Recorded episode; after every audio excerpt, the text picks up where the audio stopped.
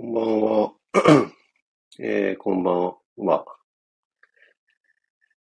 今日は5月1日ですね。5月1日月曜日、プレイヤースカンタの放送を始めます。井出るです。こんばんは。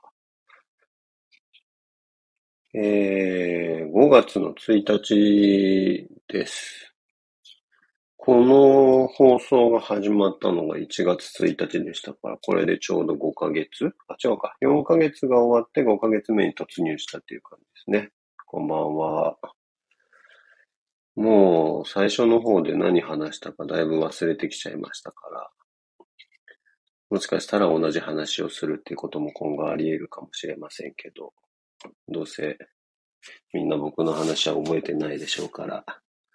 新鮮な気持ちで聞いていただけるんじゃないかと思うんですけどね。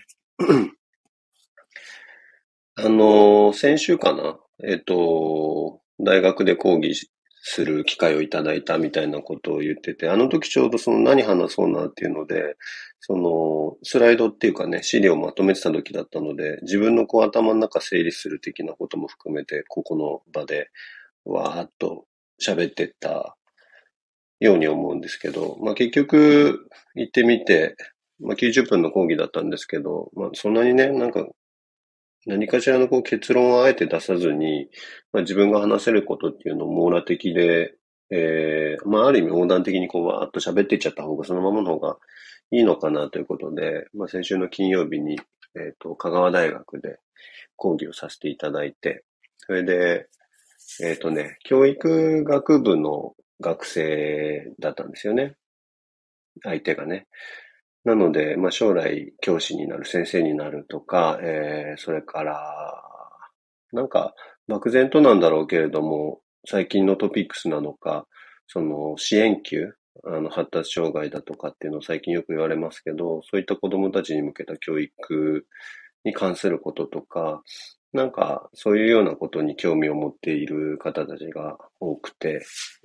えっ、ー、と、その方たちに対してその子供のこととか、えー、いわゆるマイノリティと呼ばれる人たちのこととか、それから表現のこととかっていうのが、ま、まどう関わってるのか、どう関連してるのかっていうようなことで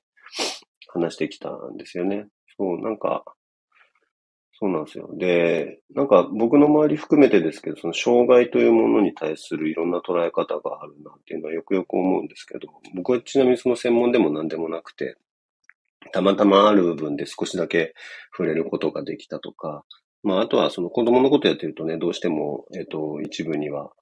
えー、というかまあ子供たちの中にいる存在でもあるので、えー、そんなことも少し知ってることを喋ったりしてきましたけど、この障害が個性かどうかっていうのってすごくこう、本来は慎重な議論が必要なんだろうと思うところで、なんか、まあ大人になった今、自分たちも含めてこう、隠れた発達障害じゃないかとか、あいつは多動症なんじゃないかとか、まあいろんな言い方することがあったりしますけど、自分は落ち着きがないからきっとこうに違いないとかね。なんかそういうのも含めていろいろ言いますけど、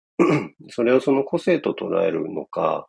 えー、それとも、いわゆるこう障害と呼ばれている言い方で捉えるのかって、本当にその人それぞれでいいのかなっていうのが思うところで、まあ、どっちかである必要がないってことなんですよね。その個人がどう思いたいか、どう捉えたいかで、そこすらもきっと変わっていいというか、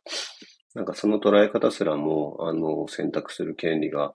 あるというのか、っていうことをよく思うんですよね。あの、有名な本で、15歳のコーヒー屋さんっていう本があるんです。正しくはね、15歳のコーヒー屋さん、発達障害の僕ができることから僕にしかできないことへっていう本で、これが、いつの本だっけな？多分4、5年前の本だと思う。もっと前か。えっ、ー、と、5、6年？前の本なのかな？になるんです。だからこの15歳の僕がって言ってますけど、15歳のこの著者の方は、今おそらく20歳ぐらい、20歳過ぎたのかなぐらいだと思うんですけど、えっ、と、岩野響さんという方で、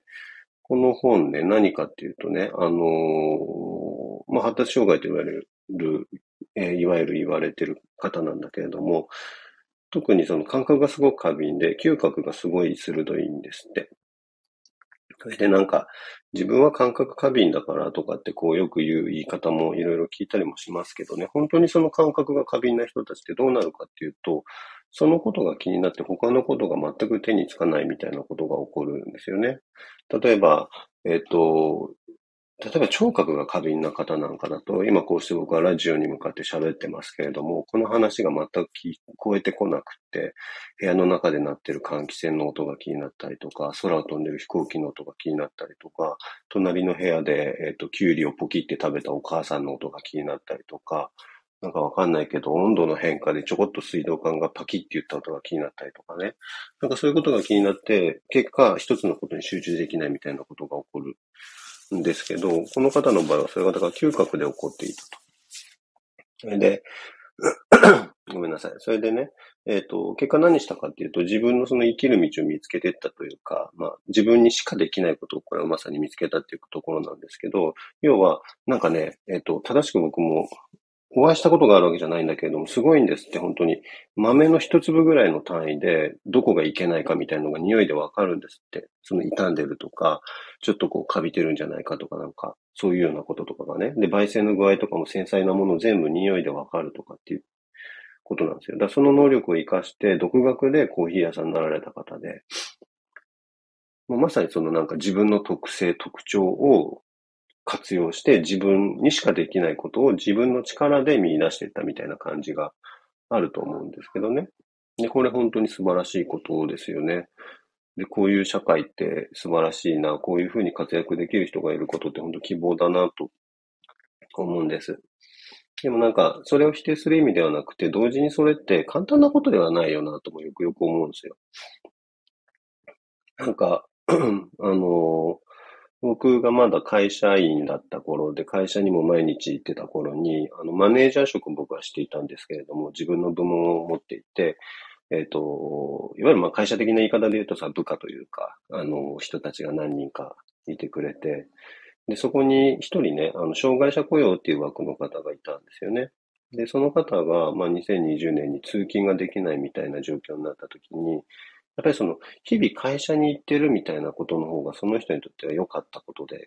ていうことをその後話してくれたことがあって、なんか、つまりね、それ何かっていうと、その方確かに埼玉の方に住んでいて、えっと、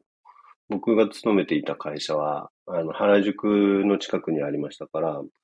まあ朝の通勤とかってそれなりにきっと満員電車の中で揺られながら来てたろうと思うんですよね。で僕の感覚で言うとそれは結構大変なことで、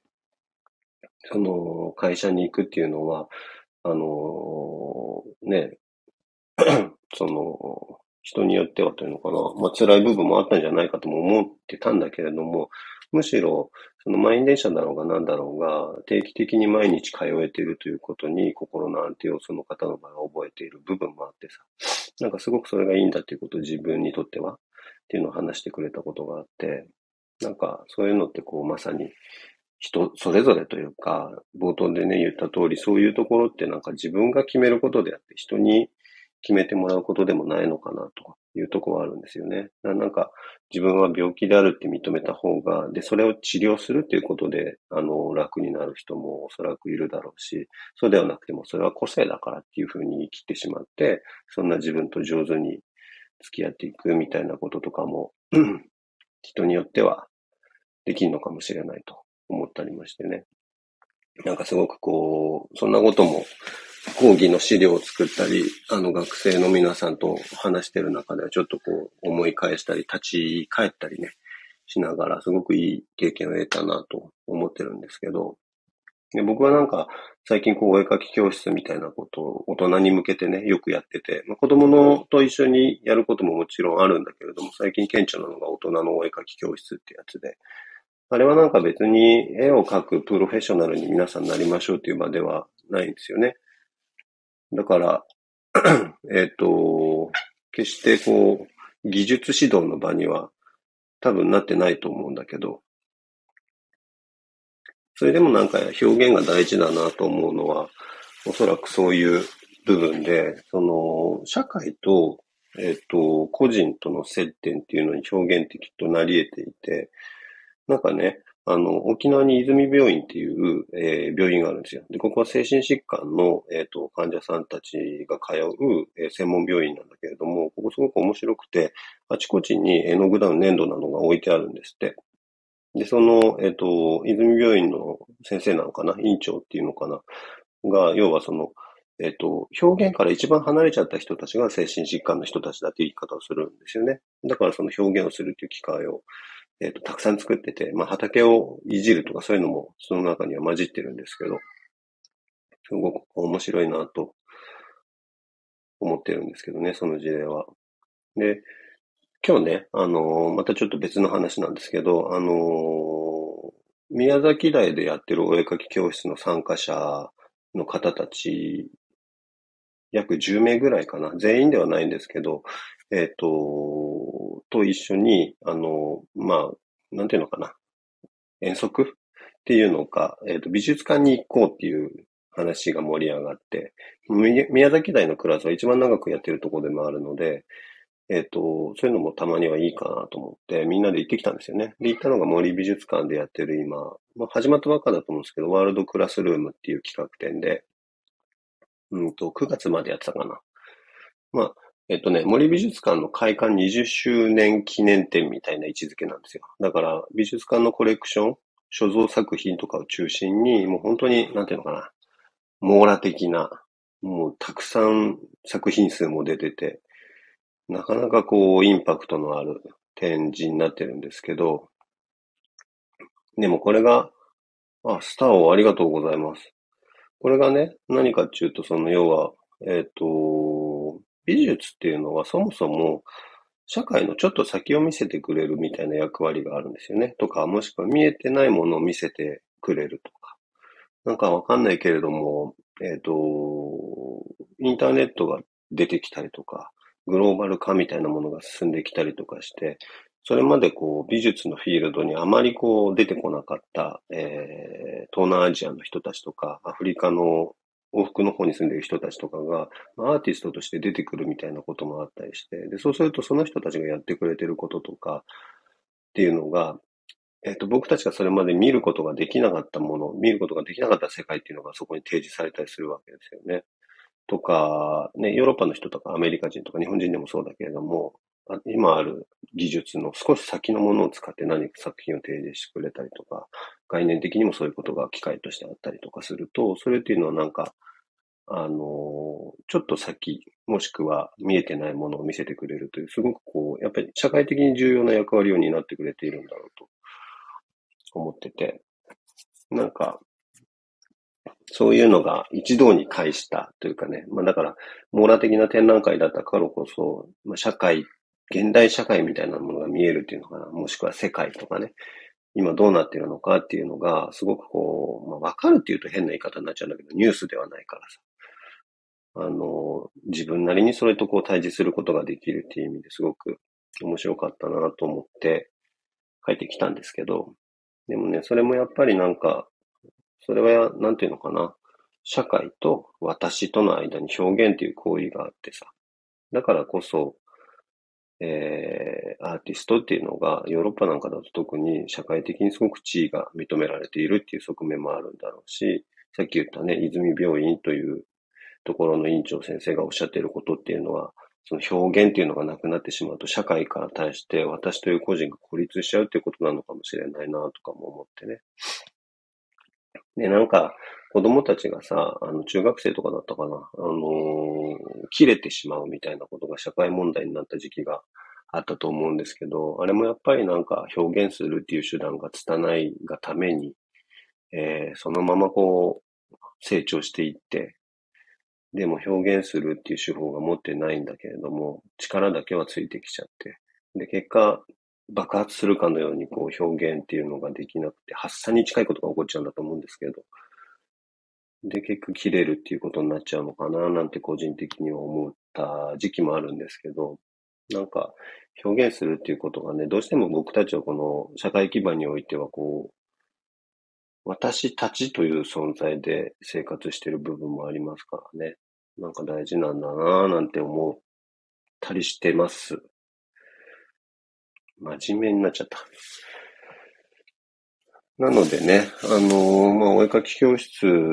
みたいなものじゃなくてもいいと思うんですけど、表現するっていうことをいろんな機会でいろんな人がいろんなタイミングでね、できたらいいのかなと思ってて、SNS とかもその一つだと思うんですよね、僕。なんかソーシャルネットワーキングって言い方だけれども、あれは最も身近で最も簡単な表現の場にもなり得てるだろうと思ってて。で、その表現ってね、どうやったって自分勝手に何かを放り投げてた表現にはならないわけで、その意味では何でもいいっていうことではなくて、ある種のこう、フレーム、それが世界とか社会とかそういうことだと思うんですけど、その中で自分になりにやっていくっていうことだと思うのでね、なんかそういう機会を作ったり増やしたりしていけたらいいなと、末端ながらね、思ったりはします。まあ、せめて自分の周りにいてくれる方たちだけでもというか、まあ、そこが広がっていくのが、もしかしたら目標になるのかもしれないですけど、多分楽しいと思うんですよね、その方が。社会って、世界って。なんか俺、前もそれこそ、もう言ったかもしんないけど、忘れちゃったっていうかさ、言ったことを忘れちゃった？なんつうのこういう時。忘れ、言ったかどうかを忘れてしまったんだけれども、さっきな、2010年ぐらいに、えっ、ー、と、フランスに行った時に、パリにね、カルチェ財産美術館っていうのがあるんですよ。今もある、昔もあるんだけど。で、そこ、そこでたまたまやってた企画展が、グラフィティの展覧会だと。グラフィティってあの、ストリートアートね。まあ、ストリートアートって言うと言い方いいんだけども、要は落書きですよ。で、カルチェ財団美術館って、あのね、ジャン・ヌーベルっていう、本当建築界の巨匠みたいな人がさ、手がけた建築で、えっ、ー、と、ガラス張りのね、すごく綺麗な建物なんですよ。で、そこにね、そのガラス張りの外観自体に、もうすべてぐるっと回るかのように、グラフィティ、落書きが施されていたわけ。で、なんかさ、ストリートアートの展覧会ってたまにあるんですよ。あるんだけど、その作品の写真とか作品そのものを美術館内に再現してるのはよくあるんだけれども、そうじゃなくてもうなんか美術館そのものに落書きをしちゃうみたいなところが、なんかフランス、ね、パリらしくていいなと思って見たんですけど、そしたらさ、その中入るじゃんさあね、まあ、たまたまその買い物帰りなのか何なのか、本当にそのスーパーの買い物袋みたいなのさ、ぶら下げた、えっ、ー、と、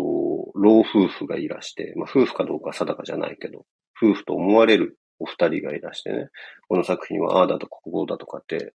言ってたの。で、それは別になんか、あの、作品に対する意見をこう言い合ってるっていう感じだったんだけどさ、その印象がね、俺ずっと残ってて、自分の中に。20年ぐらい前の出来事なんだろうと思うんですけど、なんか、ああいう姿ってすごいいいなと思うんですよね。別に専門家でもないだろうし、彼らは。だしさ、ましてやその落書きの展示をたまたま買い物帰りに見に来たみたいなぐらいの軽いものだったと思うんだけれども、それでもなんか、それに対してさ、まあ色が綺麗だったとか言ってる話なのかもしれないしさ、なんでこんなものがアートなのかっていう話だったのかもしれないしさ、中身はわかんないんだけれども、その個人の意見をちゃんと尊重し合えるみたいなこと、まあ逆に言うと言い合えるみたいなことってすごくね、素敵だなと思ってて。あの、わかんないけどさ、ともすれば俺たちってさ、目の前に謎のこうパブリックアートみたいなものがポコンと立てられてもさ、あ、なんかできたのね、ふーん、みたいなことで流しちゃうこともあるかもしれないと思って。でもそうじゃないんですよね。なんか、その、別にどっちが正しいとかっていうことではないんだけれどもさ、こうちゃんと言葉なり、態度なりでこう表現するみたいなことっていうのは、すごくやっぱり大切というかさ、いいよね、と思って。で、それがあるから、こう、人と会話をして楽しいみたいなことも起こるわけでさ、何でもかんでも全部が人と同じになっちゃうと、会話の必要すらもないもんね。わかるで終わっちゃうみたいな。やっぱ、ああではないからっていうか、わかるじゃないんだよね。わかり合えないからこそ表現することが面白いというか、みたいなとこがあるのかなと思っておりまして。なので、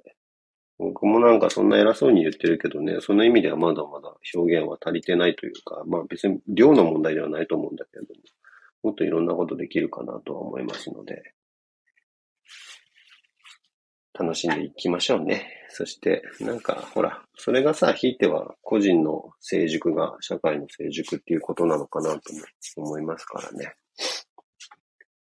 その意味ではね、あの、これ聞いてくださってる皆様と一緒になんかするのはすごくいつも刺激的で楽しいですよ。はい。この輪が広がっていく、この、この、この、噛んじゃった。噛んじゃったので、このまま終わりにしたいと思います。感じたところで噛んだからもうやめます。はい。ということでえっと、晩ご飯ですね、皆様。晩ご飯食べて、今日もあるのかな？えっと、月曜恒例のゆうじ先生の YouTube は。はい。夜は、そんなことがあるので、はい。この辺で終わりにしたいと思います。ちょっと悔しいな。何言おうとしたか噛んだ勢いで忘れちゃったんで、ごめんなさい。もう一回言えなくなっちゃった。はい。ありがとうございました。また来週。